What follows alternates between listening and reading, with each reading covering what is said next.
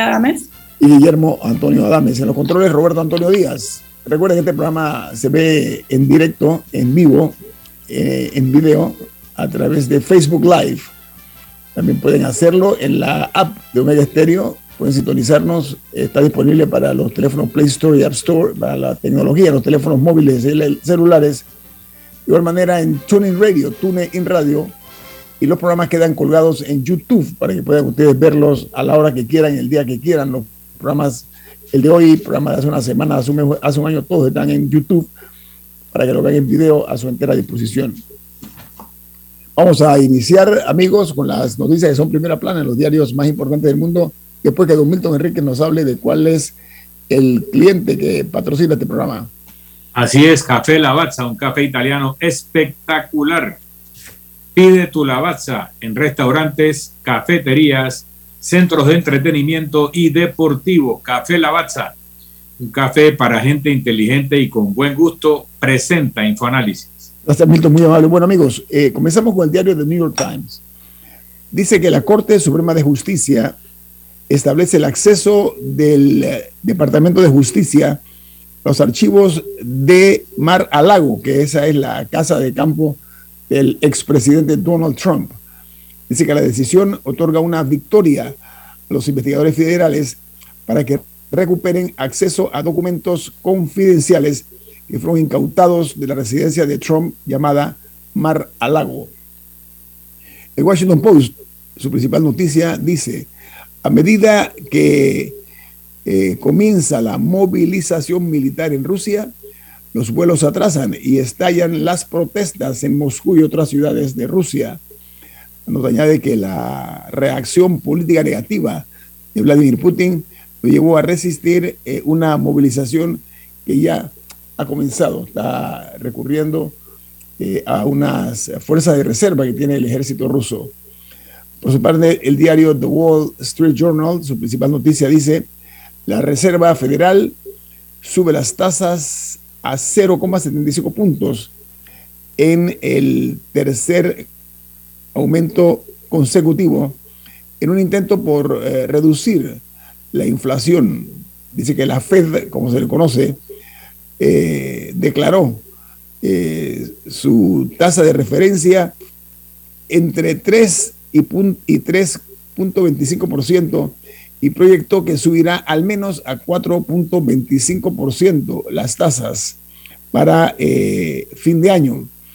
La mayoría de los funcionarios de la Reserva Federal esperan un mayor desempleo próximo, el, próximo año y dice que el, esto implica un aumento también de las, eh, los riesgos de recesión en los Estados Unidos de América. En China, Pekín pide diálogo y negociación ante la escalada bélica de Vladimir Putin y señala que deben apoyarse todos los esfuerzos que conduzcan a la resolución pacífica de la crisis entre Rusia y Ucrania. En Argentina, la noticia principal es que cada día nacen 100 bebés de adolescentes que no planificaron su embarazo. Hay una campaña que busca implicar a los varones la prevención de embarazos no deseados.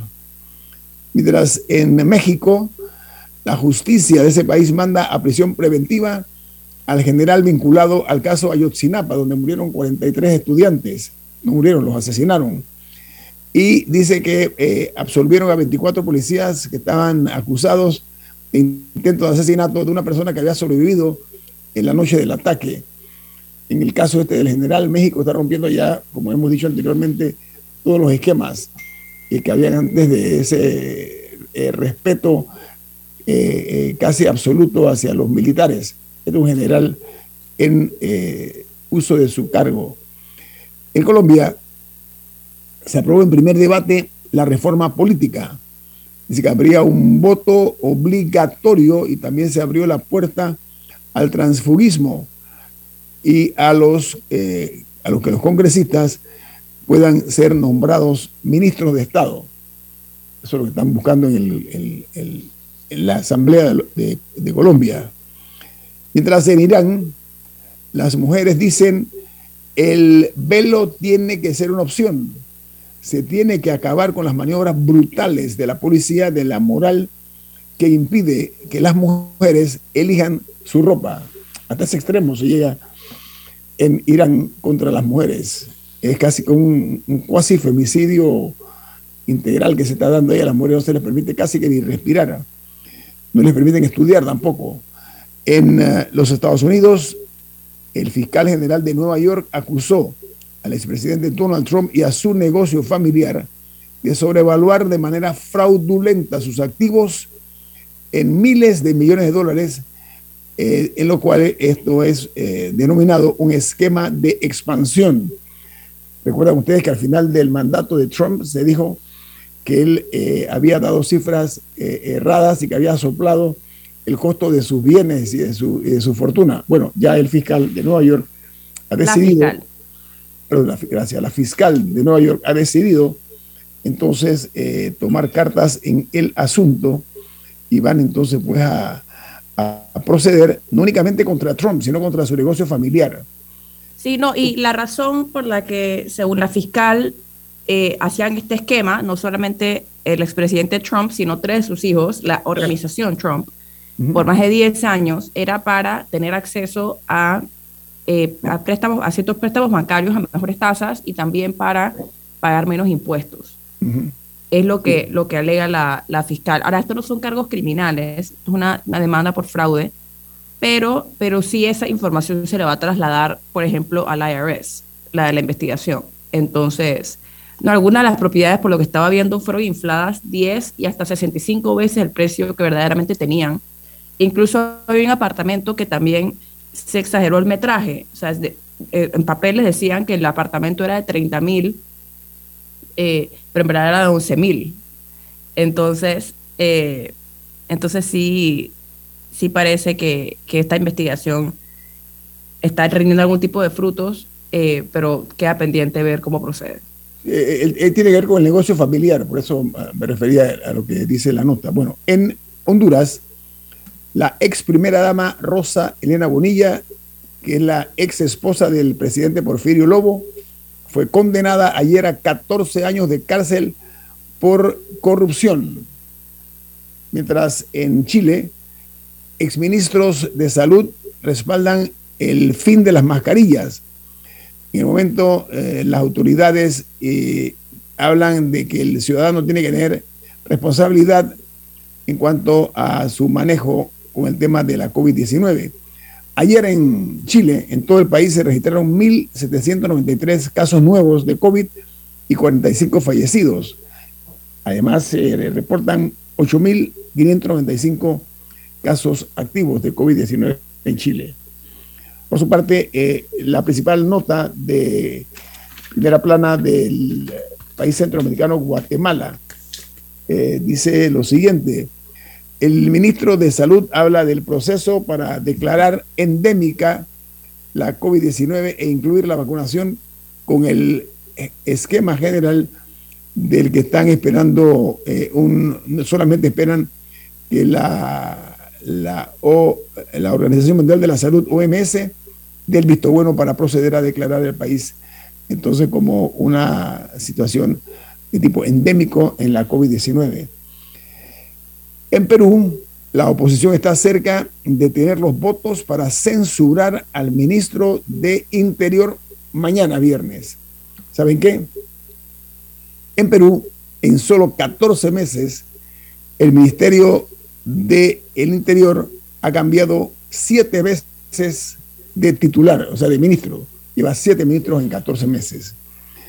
En eh, El Salvador, el presidente Nayib Bukele anuncia que El Salvador recompra 565 millones de dólares de sus bonos en el periodo 2023-2025. El presidente anunció ayer el cierre con éxito que le permitirá ahorrar al Estado salvadoreño 275 millones de dólares.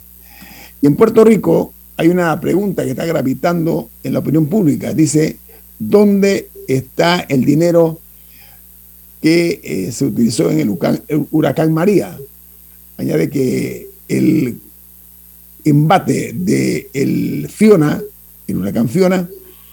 Eh, reabre entonces las críticas al lento proceso de dos terceras partes de los fondos eh, que fueron otorgados a Puerto Rico, pero que no han sido desembolsados. Y hay fuentes independientes que señalan, resaltan la lentitud para rehacer eh, la infraestructura en, eh, la, en, la, en la isla, en, Puerto Rico. Esto es parte de la problemática de la no rendición de cuentas. Entonces ya están saliendo los ciudadanos a decir, queremos saber claramente, diáfanamente, cuál es la situación acerca de los dineros que fueron utilizados, recuerdan, en el huracán ese letal, mortal que fue el huracán María. Mientras en Nicaragua, a dos meses del doble golpe comercial de Estados Unidos y Taiwán contra el azúcar nicaragüense, se preguntan qué está pasando en la industria. Dice que un país asiático es el principal eh, destino del azúcar nacional. Esto de acuerdo al Comité Nacional de eh, Productos de Azúcar de Nicaragua, que también está siendo muy cuestionada la administración Ortega Murillo. Estoy hablando de Rosa Murillo, la esposa del presidente, que dice que es el poder detrás del trono, porque insiste en perseguir a la Iglesia Católica, a los miembros de la Iglesia Católica, cada día con mayor severidad. En Argentina, el cristinismo, ya no se dice eh, kirchnerismo, ahora le llaman cristinismo, en referencia, pues, por supuesto, a la vicepresidenta Cristina Fernández de Kirchner, dice que insiste en ampliar la Corte Suprema de Justicia pese a el rechazo de la oposición. Los acusan a los, eh, a los seguidores de Cristina Kirchner de buscar la impunidad de la vicepresidenta. Ella tiene un caso ahora mismo en el cual ayer vi un video donde sale otro miembro de los seguidores de ella, un alto funcionario, eh, amenazando a los fiscales, porque esa es una realidad que se ha dado últimamente, la intimidación de los fiscales, recordando el caso del, eh, del juez Nisman, que fue brutalmente eh, señalado de que se había suicidado cuando en realidad hay muchas dudas por parte de los investigadores acerca de si fue un suicidio, que dicen que no fue suicidio por las pruebas eh, técnicas que se dieron. Así que usan ese argumento de los Nisman para obviamente eh, asustar o intimidar a la justicia argentina, a los que manejan y aplican la justicia para evitar que la señora Kirchner vaya a juicio y se enfrente a la justicia de ese país por muchísimos excesos que la señora ha cometido. También se dice que el supuesto atentado contra la vida de ella fue una pantomima, que no fue realmente un caso eh, que se dio eh, con efectividad. Eso es lo que están diciendo también en Argentina. Hay muchísimas dudas y muchos elementos de juicio que aparentemente van a poder demostrar que todo fue un montaje, un andamiaje que se creó alrededor de la señora eh, Cristina Fernández, viuda de Kirchner. Vamos al corte comercial. Esto es Info Análisis, un programa para la gente inteligente. Omega Stereo tiene una nueva app. Descárgala en Play Store y App Store totalmente gratis. Escucha Omega Stereo las 24 horas donde estés con nuestra aplicación totalmente nueva. ¿Trabajas 24/7 por tus objetivos? Para ti creamos la nueva banca de consumo premium de Metrobank, que además de asesorarte de forma personalizada, te acompaña en tu crecimiento. Banca de consumo premium de Metrobank, una banca que te prefiere a ti. Nueva sucursal calle 50 y calle 75 Este. Contáctanos al 204-9094. En la vida hay momentos en que todos vamos a necesitar de un apoyo adicional. Para cualquier situación, hay formas de hacer más cómodo y placentero nuestro diario vivir. Sea cual sea su necesidad, en Hogar y Salud los apoyamos haciéndole la vida más fácil, porque contamos con la experiencia necesaria para recomendarle lo que usted necesite. Recuerde, Hogar y Salud les hace la vida más fácil. Atención, amigos de Veraguas, ya abrimos nuestra nueva sucursal en Boulevard Santiago. Estamos abiertos en todas nuestras sucursales del país y le hacemos su entrega de forma gratuita en Panamá Centro. Para mayor información, puede consultar en Instagram y Facebook. Hay quienes se levantan antes que el gallo cante, quienes desde la oscuridad encuentran una luz de esperanza, quienes ven la oportunidad de crecer uniendo pueblos y son los mismos quienes ven progreso en el cambio. A nuestros clientes por inspirarnos a avanzar, a progresar por casi 100 años. Les damos gracias visionarios y ASA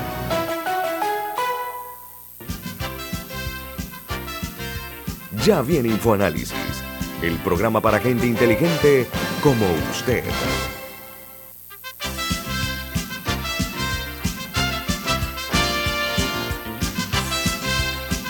Bueno, don Milton, usted tiene un mensaje importante. ¿De qué se trata? En Banco Aliado te acompañamos en tu crecimiento financiero. Ahorra con tu cuenta Más Plus, mejorando el rendimiento de tus depósitos. Banco Aliado, tu aliado en todo momento. Puedes visitar la página web de Banco Aliado en www.bancoaliado.com y también puedes seguir a Banco Aliado en las redes sociales como arroba Banco Aliado. Banco Aliado, tu aliado en todo momento.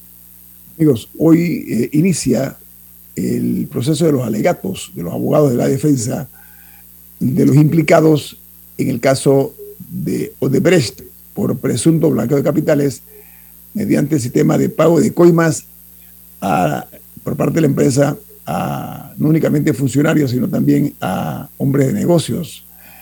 Eh, esto eh, trae como consecuencia entonces que se entra en otro terreno, un terreno, por cierto, de alguna forma medio árido y sobre todo desconocido. Pero Milton, ¿cómo tú ves el desarrollo de este caso aquí en Panamá de, de Odebrecht, tú como abogado, cómo lo ves? No le he estado siguiendo la pista a estas audiencias más allá de lo que sale en las redes, en tweets, cosas así, que bueno, a uno le llegan y uno lo lee. Eh, creo que el sistema judicial panameño tiene demasiadas portezuelas por donde se escapan los que no quieren que se haga justicia. Hay todo tipo de tácticas dilatorias.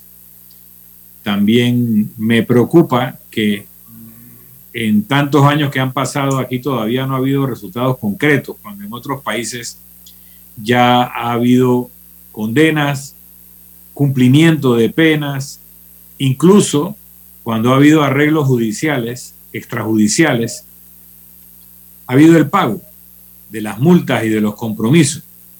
Esta empresa se ha burlado de Panamá desde hace muchos años y ni siquiera, salvo que recientemente haya habido un cambio de situación, ha pagado las multas que se comprometió a pagar.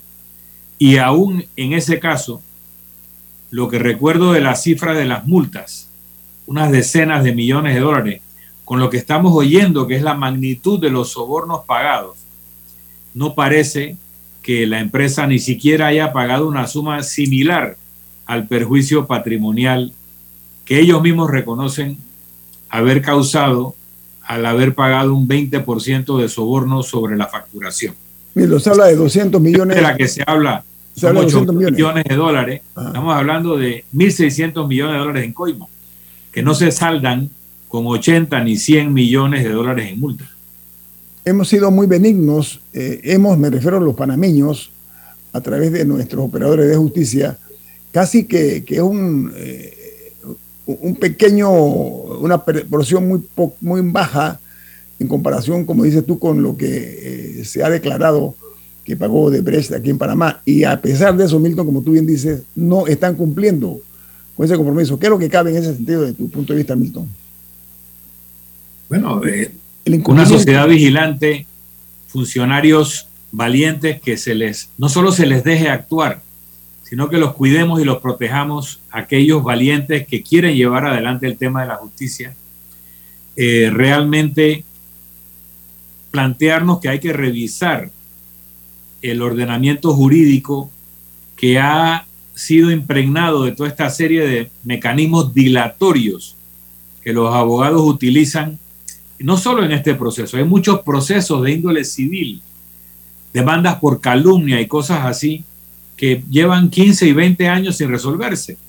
Entonces, hay una serie de mecanismos en la ley que impiden la justicia oportuna y se nos enseña en la Facultad de Derecho que la justicia tardía no es justicia.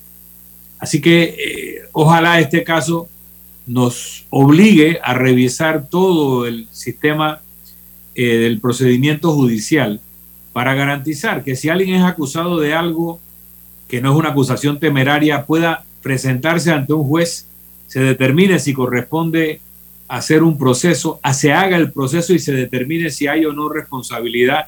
Y si no hay responsabilidad ante una acusación falsa o temeraria, haya consecuencias contra los acusadores que hacen este tipo de, eh, de acusaciones que no tienen sustento, pero que si en efecto está sustentada la acusación y demostrada en un proceso, entonces que se condena a las personas. Pero mira, en este caso, Milton, eh, los fiscales eh, se han caracterizado, sobre todo las mujeres, se han caracterizado muy firmes en su postura. Por ejemplo, ayer la fiscal Ruth Morcillo dijo, la cito, abro comillas, solo el expresidente Ricardo Martinelli tenía el poder económico, político y social para permitir la operación de empresa de Brecht y operar una estructura que permitió realizar obras con sobrecostos, dijo la señora fiscal.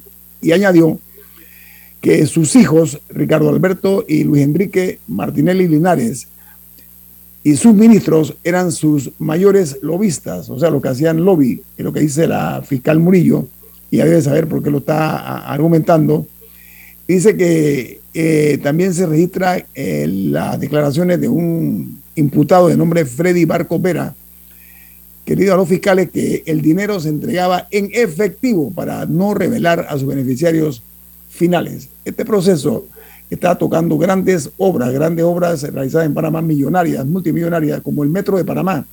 Han surgido nombres que no he visto en los medios de comunicación, eso me preocupa, que no se mencione algunas personas y no quiero pensar y en este sentido quiero ponerlo muy claro, que aquí se pretenda ocultar nombres de personas que nada más se mencionan algunos nombres de, de, ciertas personas, pero no el de todos, lo que se han mencionado en este caso. Pero eh, hay un fiscal que se llama... Pero cuando dice que se han mencionado, ¿te refieres a la lista de imputados o gente más allá de eso? Gente nueva que ha surgido, que han recibido supuestamente coimas, presuntamente han recibido coimas en, este país. Eh, los nombres yo los he escuchado, en la, en la transmisión, pero no han sido recogidos por los medios.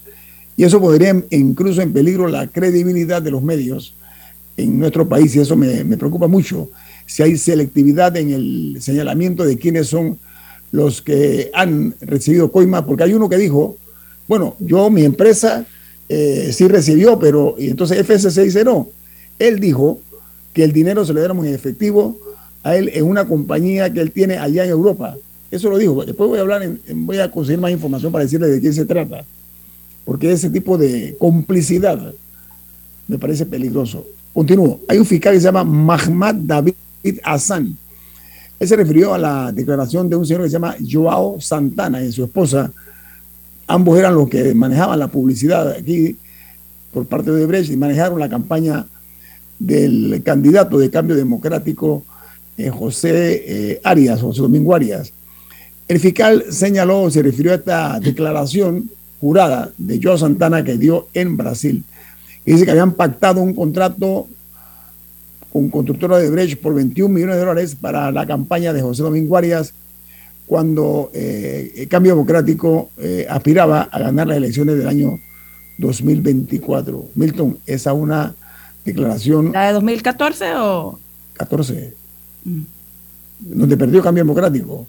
Milton, esa es una, esa, esa una, un señalamiento que es digno de ser comentado. O sea, 21 millones de dólares en una campaña aportado por un eh, contratista del Estado. Me parece un exceso, Milton y Camila. Bueno, e-, exceso en financiamiento privado ha habido por mucho tiempo en Panamá y por eso uno este solo, programa. No, uno solo 21 millones, me parece, no sé. Sí, definitivamente, y, se sentían.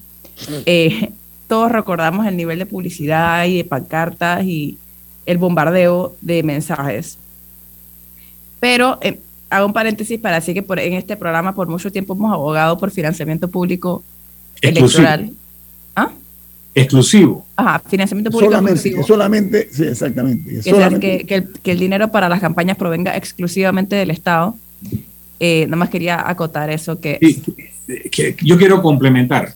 Toma nota, Nito y Camila, tomen nota, que lo que aparentemente cobraba el señor Joao Santana y su esposa eran sus honorarios. Este no es el costo de la campaña. Ese no es el presupuesto que se gastaron en medios de comunicación social, ni en vallas, ni en otras cosas. Esos eran los honorarios que cobraba Joao Santana con alguno que otro gasto de algunas investigaciones que tuviera que hacer a nivel de focus group o de encuestas. Pero miren la magnitud de eso. Entonces, amarrando a lo que hemos dicho históricamente y que Camila ha recogido. Yo no solo creo que tiene que haber un financiamiento exclusivo estatal, sino que a mí me parece pernicioso el tener asesores extranjeros en campañas locales. Y voy a explicarme. Yo conozco a asesores extranjeros y he trabajado campañas con asesores extranjeros, algunos muy conocedores, muy correctos. Pero el señor Santana y otro señor venezolano eh, creo que apellido Rendón o Rendón. Rendón, Rendón. Rendón. Son personas perversas que hacen todo tipo de campañas sucias, todo tipo de movidas, incluyendo los falsos autoatentados y cosas así que están en su trayectoria, que hacen cualquier cosa para que su candidato gane, independientemente de que esas cosas acaben destruyendo el tejido social de los países e impidan una reconciliación post campaña. Ese tipo de asesores que cobran 21 millones y después se van con la plata a, vivir la buena vida, también son peligrosos para la democracia, porque como no son nacionales, y no digo que sean panameños o brasileños o venezolanos, como no son del país a donde tienen que ejercer su asesoría, entonces no les importa si tienen que tirar una bomba atómica, una bomba de neutrones para lograr su objetivo porque la destrucción que quede les tiene sin cuidado. Ellos ya cobraron sus 21 millones y van para adelante con el dinero. Entonces, si ellos otro, otro de los, de, los elementos que tenemos que considerar, además de campañas cortas, baratas, financiadas 100% por el Estado, es que no pueda haber incidencias externas, ni de asesores, ni de fundaciones, ni de ningún otro tipo de organización externa a los ciudadanos que tienen que decidir. Miren, en Estados Unidos hay un fallo en la época de, de Barack Obama, sé que tenemos que irnos a un cambio, que él criticó, cosa que un presidente normalmente no hace, porque la Corte Suprema de Estados Unidos validó que las empresas puedan hacer donaciones a los candidatos. ¿Y, y por qué ese es un tema que tenemos que discutir? Porque en un sistema democrático que tú tienes un financiamiento estatal exclusivo, aquí no pasa nada, no hay donaciones de nadie y no hay discusión. Pero cuando hay donaciones particulares, debiera limitarse la donación a un monto establecido, que no se puede donar más de tanto por campaña o por candidato, y que solo deban poder donar dinero, tiempo o bienes las personas que pueden votar en esa elección. Y eso aplica también a los asesores extranjeros. Este debería ser un proceso totalmente interno donde las contribuciones, si las hubiera, la participación electoral y los esquemas electorales que se desarrollen tienen que ser hechos por las personas que se van a beneficiar o a perjudicar del resultado electoral. Vamos al corte comercial. Esto es Info Análisis, un programa para la gente inteligente.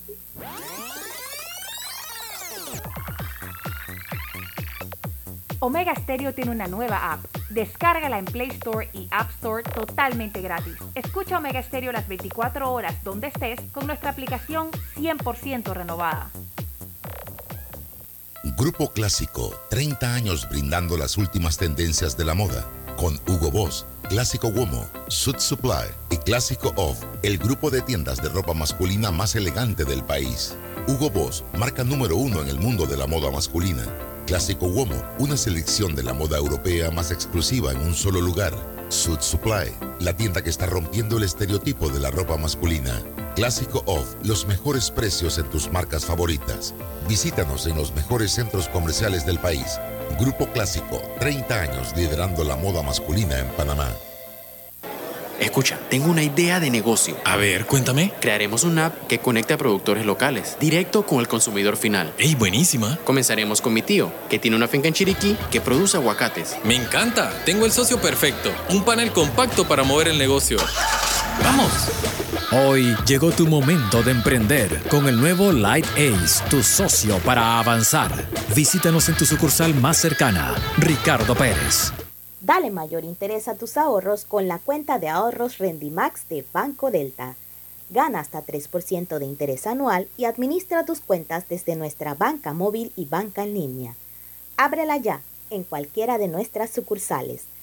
Banco Delta, creciendo contigo. Ya viene InfoAnálisis, el programa para gente inteligente como usted. Amigos, eh, vamos a ampliar un poquito el tema relacionado con la declaración que dio en Brasil el jefe de la campaña publicitaria o el asesor publicitario de la campaña de cambio democrático, que es un señor de nombre Joao Santana, que trabajó en conjunto con su esposa, una señora apellida, apellido Maure, algo así. Pero también hablaba Milton del señor Rendón, famoso en, América Latina por ser un eh, reputado criminal de reputaciones. Ponía las reputaciones de los candidatos adversarios por los suelos, enlodándoles su prestigio, incluso a sus familiares. Son campañas sucias, muy feroces, pero estamos hablando de lo que aportan a las campañas. Ponemos el ejemplo, y lo voy a traer a la mesa, de lo que ocurre en Estados Unidos. Las calles y la sociedad estadounidense en los últimos años ha sido víctima de crímenes horrendos, crímenes múltiples, por personas que utilizan armas de fuego de alto calibre. Han asesinado desde niños, estudiantes, hasta adultos, mujeres, etc. Uno de los principales aportadores a las campañas presidenciales en los Estados Unidos se llama la National Rifle Association, la Asociación Nacional de Rifle, que son los que se encargan de promover. En uno de los casos, estos últimos que ocurrió, el arma que utilizó la persona fue producto de una campaña publicitaria que se le hizo a esa arma particularmente, un arma poderosa. La persona lo vio en la, en, la cuña, fue y la compró y con eso eh, asesinó eh, a sus víctimas. En los Estados Unidos hay figuras diversas para efecto de la donación a la campaña, pero también de la forma de recaudar fondos, porque los partidos aquí en Panamá recaudan fondos de una forma muy particular Estamos hablando de los PACs en los Estados Unidos, Milton, para que amplíe sobre el tema de los PACs. Sí, ha habido intentos en Estados Unidos de regular o controlar el tema de las contribuciones. Entonces hay unas normas que dicen que una persona no puede donarle a un candidato más de mil dólares. O sea, son sumas realmente bajas. Obama a pedía 10 dólares, Milton. Obama pedía 10 dólares, no más de 10 dólares. No, no, pero, él sí le dan, creo que está pensando en Bernie Sanders, ¿será? Ah, ok. No, te digo, los topes legales a lo que se puede donar máximo, son bastante bajos como personas donándole a candidatos. Pero entonces se han creado estas eh, eh, compuertas de escape para que los grandes intereses puedan financiar campañas no positivas, sino negativas y destructivas de los candidatos que no quieren que ganen, por ejemplo. Campaña sucia, campaña sucia. O aquellas campañas que quieren favorecer cierto perfil de candidato que podría ser legítimo. Legítimo el interés de señalar lo que te parece mal o lo que te parece bien o los perfiles que tú crees que deben llegar. Pero se crea entonces esta compuerta de escape en donde se crean los famosos Political Action Committee, PAC.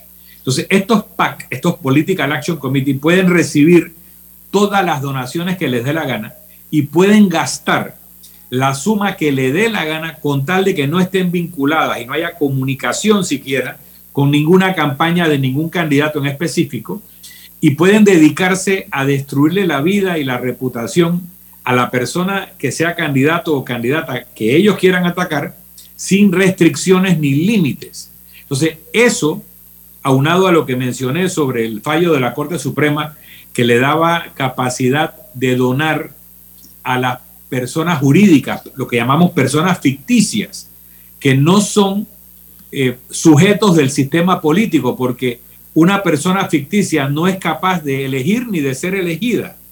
Una persona natural que revista de los derechos políticos de un país o los derechos ciudadanos de un país que implican básicamente el derecho a elegir y ser elegido, es quien debe poder participar plenamente en un proceso con un límite de una persona, un voto, y si hubiera donaciones particulares, con un límite, un monto razonable de donación, que luego produce el tipo de campañas que en algún momento hizo Barack Obama o Bernie Sanders, que eran donaciones de 10 y 50 dólares por persona, pero muy esparcidas. Eso no pone en entredicho la libertad de conciencia de quienes van a salir electos.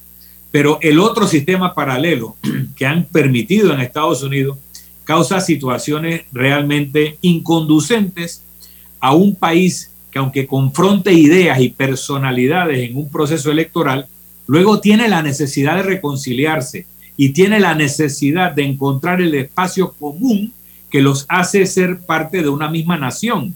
Eso para Estados Unidos o para Panamá.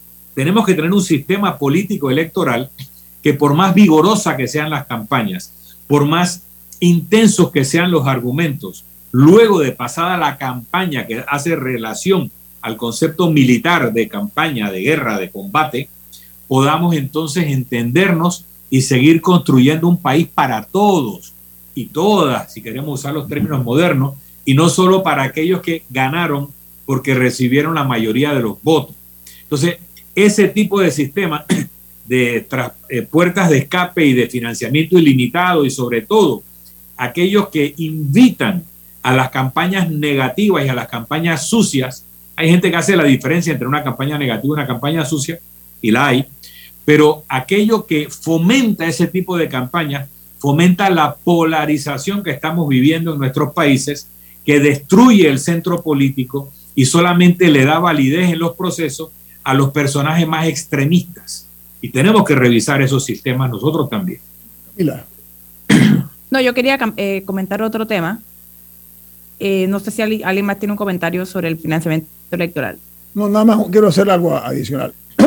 es harto conocido que en nuestro país grandes empresas aportan a los partidos, generalmente a los tres con mayores posibilidades.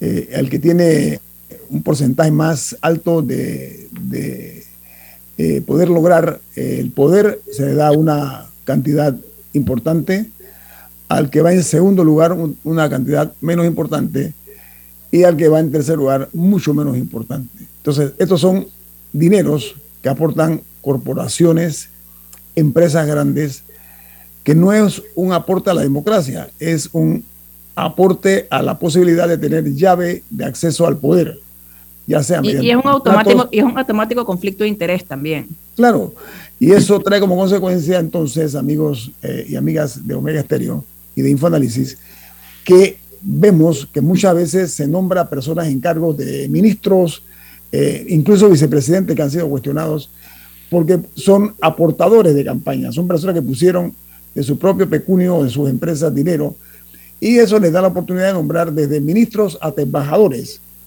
y también a miembros de juntas directivas de diferentes eh, instituciones. Ese tipo de situaciones son exactamente lo que lastiman la posibilidad de tener mejores gobiernos, porque lo que se hace es que se invierte para después redituar en beneficio de otra naturaleza, porque generalmente los contratos que consiguen y persiguen van muy por encima de lo que aportaron en su momento. Hay que, hay que decirlo también, no podemos eh, omitir una cosa de esa naturaleza. Camila, diga. Bueno, el tema que quería traer a la mesa es la solicitud por parte de los representantes de corregimiento mm. que para el presupuesto 2023 que se les aumente el salario mil dólares.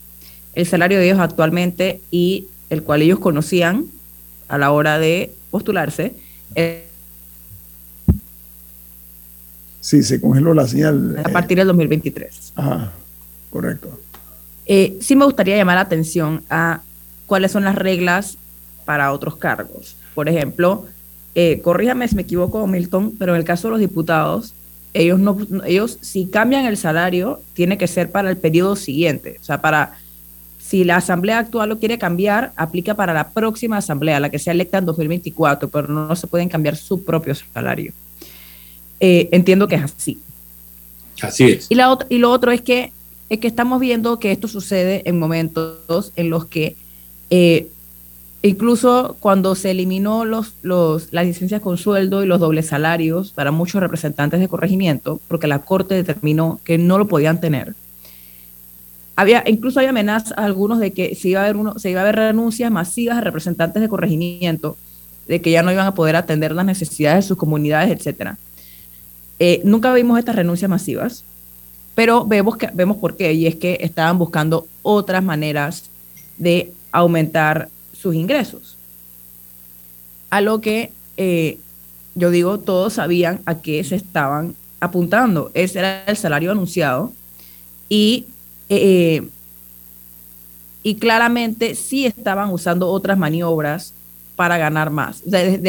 Ya sabemos de las de las licencias, de los gastos de, movilización que existen para en, muchos municipios, etcétera. Entonces, esto, lo peor de todo es que se da en momentos en los que sabemos que el presupuesto 2023 va a estar apretado, sabemos que hay muchas instituciones que no van a contar con el presupuesto que necesitan. Sin embargo, hay otras eh, que sí se han visto beneficiadas, eh, como la Asamblea Nacional, empezando por ahí, eh, y otras instituciones que sí han visto aumentos cuando otras están viendo recortes.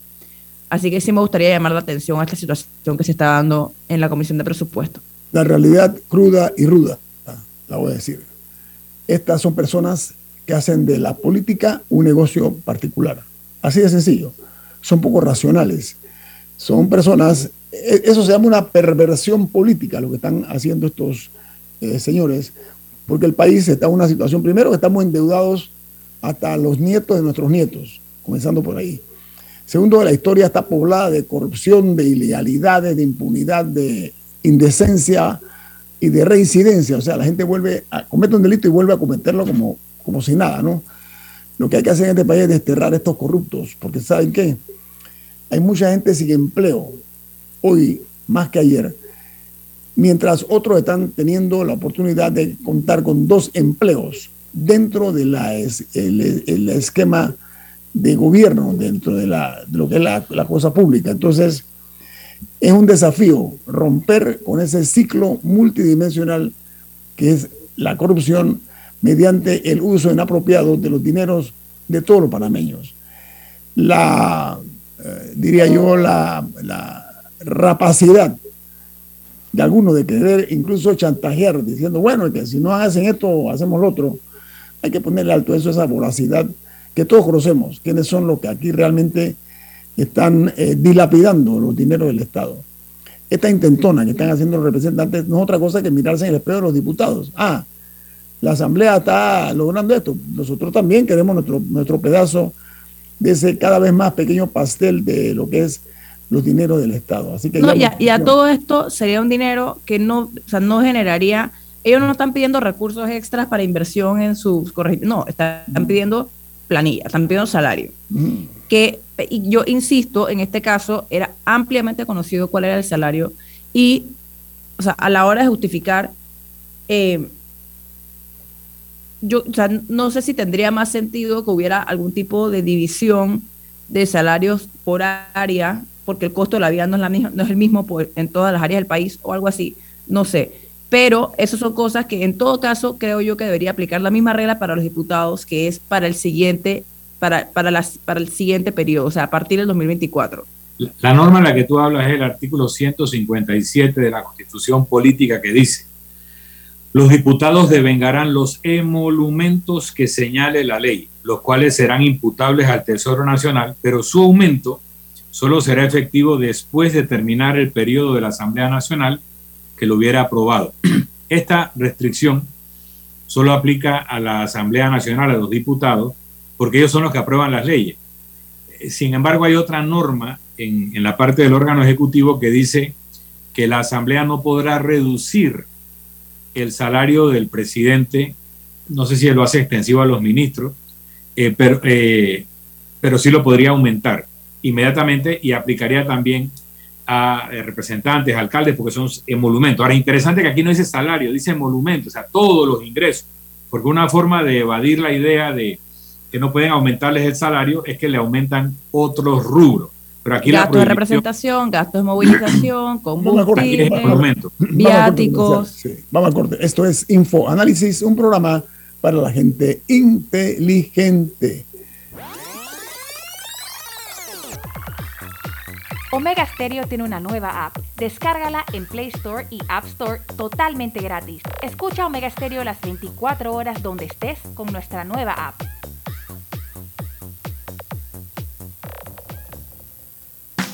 Arrancó el proyecto Censal con la prueba tecnológica. Del 18 de septiembre al 15 de octubre estaremos midiendo nuestras plataformas tecnológicas, flujo de procesos y el desempeño de nuestro talento humano. Hagamos de los censos década 2020 todo un éxito.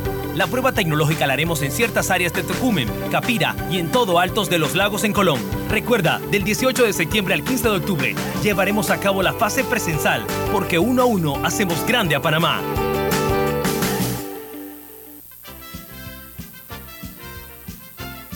La gente inteligente escucha InfoAnálisis. Los anunciantes inteligentes se anuncian en InfoAnálisis. Usted es inteligente. Llame al 269-2488 y todos lo sabrán. Infoanálisis, de lunes a viernes de 7 y 30, 8 y 30 de la mañana, en donde se anuncian los que saben. Inundado de papeles en su oficina. Gasta mucho tiempo buscando documentos y archivos. En Solutexa digitalizamos los documentos de su empresa y le proporcionamos un software poderoso y fácil de usar para que pueda organizar y encontrar esos documentos escaneados. Llámenos al 209-4997 para un demo sin compromiso. Solutexa, expertos en digitalización y gestión documental.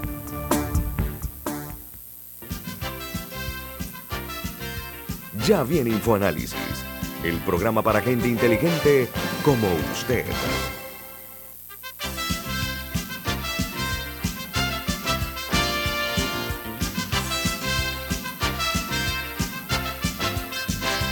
Amigos oyentes, hay una noticia que se genera en los Estados Unidos de América, particularmente en la Universidad de Cleveland, en Ohio, que señala el vínculo que hay entre el Alzheimer y la COVID-19. Entonces, las personas, eh, se refiere a un estudio de 6.200.000 personas que realizaron los, los, los eh, científicos de esta Universidad de Cleveland, donde ellos dicen que las personas que superan los 65 años de edad, el coronavirus o eh, el SARS podría causar daños neurológicos a largo plazo que resultarían en eh, negativo para los, infectados de COVID y la posibilidad que estos, estos mayores adultos de 50 años puedan eh, ser víctimas de Alzheimer. El Alzheimer es un trastorno neurológico que es progresivo y se caracteriza por la pérdida de la memoria, incluso la orientación, y se produce generalmente en la edad senil. En Panamá, para poner los números, perdón, en una información de la Calle Cero Social indica que hay más de 20.000 panameños y panameñas con Alzheimer en Panamá y se pronostica, de acuerdo a lo que dice la Calle Seguro Social, que van a haber 47.000 personas para el año 2030 afectadas por el Alzheimer y 47 mil para el año 2050.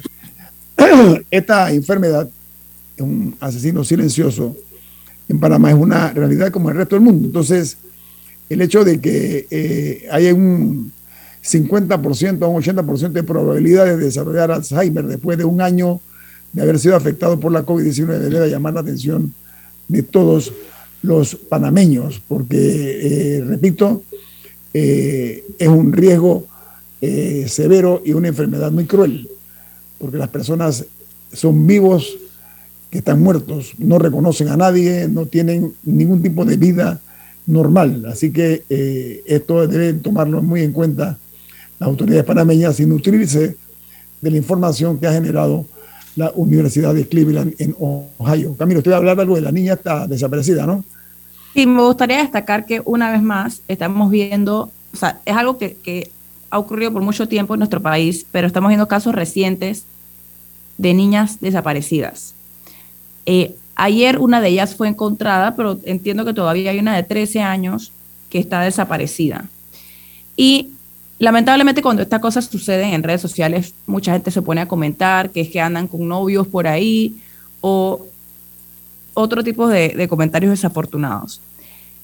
Pero me gustaría destacar que cuando se da este tipo de casos, si, si sucede que fue que la niña o, niño se evadió de casa, me parece importante que no, no desconozco si es el caso con algunos de los recientes, pero cuando es así, me parece importante que se hable de investigar qué es lo que está pasando en esos hogares también. O sea, que no es un tema nada más que regresan al menor de edad. Y, bueno, ya se encontró, las autoridades cumplieron y, los depositan de regreso porque ha, habido casos en el pasado y recuerdo algunos del último año en los que eran, eran eh, menores de edad que varias veces se habían escapado de casa y eso para mí, sin estar involucrado en los casos específicos, o sea, eh, es indicio de que hay algo sucediendo en esos hogares. Pero me gustaría destacar la importancia de la protección de la niñez en nuestro país. Yo lo he dicho muchas veces, la niñez en nuestro país vive desprotegida.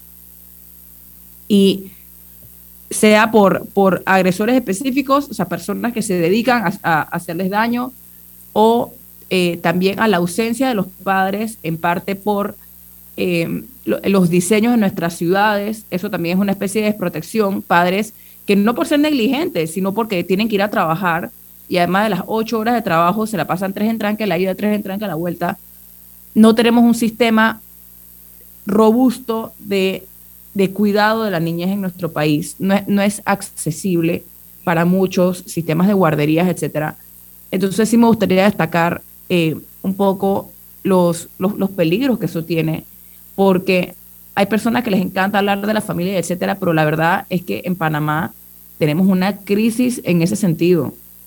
O sea, de, de familias fragmentadas y... Disfuncionales. Disfuncionales eh, y también mucho que a pesar de los em, mejores esfuerzos de algunos padres, el hecho de que no, o sea, no, nuestros nuestra red social de protección no, no es tan robusta como debería ser. Entonces sí me gustaría destacar em, esa preocupación que tengo de, la desprotección en la que viven eh, muchos niños en Panamá. Y, obviamente también mencionar em, mis mejores deseos de que, de que la niña que aún se encuentra desaparecida logre regresar a casa. Yo me sumo a esos pensamientos. Hay, hay, que mirar más a las niñas. El vicepresidente de la República, José Gabriel Carrizo, eh, va a pronunciar el discurso ante la 77 eh, eh, Asamblea General de las Naciones Unidas. va en representación del presidente Laurentino Cortizo. va a estar entonces pues hablando por nuestro país. Pero hablando de la Asamblea 77, Asamblea General de la ONU, yo escuché detenidamente los discursos de dos presidentes latinoamericanos que realmente vale la pena escuchar. Uno, perdón, el del presidente de Colombia, Gustavo Petro. Petro dijo contundentemente que la guerra a las drogas había fracasado. En, el caso de Colombia está él hablando. Habló del daño irreversible que le han causado a la frondosa selva colombiana mediante el riego de venenos para acabar con la hoja de coca y defendió el medio ambiente de una forma racional pero muy firme y llamó la atención de que hay que cambiar la modalidad porque sobre todo dice que eh, la, condición de un país tan rico en su, en su naturaleza como es Colombia, se ha visto en muchos casos pues dañada en esta, entre comillas, guerras contra el narcotráfico. El otro que yo, ahora hay que ver que también la vicepresidenta del, señor Petro es una mujer muy comprometida con el medio ambiente, así que yo me imagino que eso es parte del, mensaje de él, el producto de la identidad de ella en ese sentido. La otra que les comento es que me tomé el cuidado de escuchar detenidamente el discurso del presidente de El Salvador, Nayib Bukele. Se los recomiendo, están en YouTube ambos. Bukele con esa naturalidad que lo caracteriza, él dijo que los países poderosos no les interesan los países pequeños. Él dice que El Salvador es el país más pequeño de América. Y añadió que si los países poderosos no van a ayudar a El Salvador, que no se entrometan, que los dejen escribir su propio destino, dijo Bukele. Y eh, reiteró lo que dijo en una ocasión en esa misma asamblea, que ese era un modelo ya anacrónico, el modelo como se maneja las Naciones Unidas él volvió a decirlo, y dijo que él había ido en esta ocasión más por cortesía que otra cosa, por atender una invitación, pero que él insistía que las Naciones Unidas, como está configurada, no es funcional. Yo creo que vale la pena a los que a bien tengan considerarlo, escuchar estos discursos. Yo espero que el vicepresidente Carrizo esté también eh, con un discurso a nombre del presidente Cortizo que tenga el contenido que lleve el mensaje de nuestra realidad, no en la construcción de carreteras ni esas cosas, sino la realidad de nuestro país en el aspecto social. Bueno, viene Álvaro Alvarado con su programa Sin Rodeos, aquí en Omega Estéreo. Milton, ¿quién despide Infoanálisis? Nos vamos, pero lo hacemos disfrutando una deliciosa taza del café Lavazza, un café italiano espectacular. Pide tu Lavazza en restaurantes, cafeterías, centros de entretenimiento y deportivos. Café Lavazza, despide Infoanálisis. Ha finalizado el Infoanálisis de hoy. Continúe con la mejor franja informativa matutina aquí en Omega Estéreo 107.3, Cadena Nacional. La respuesta a tus necesidades la encuentras en la feria.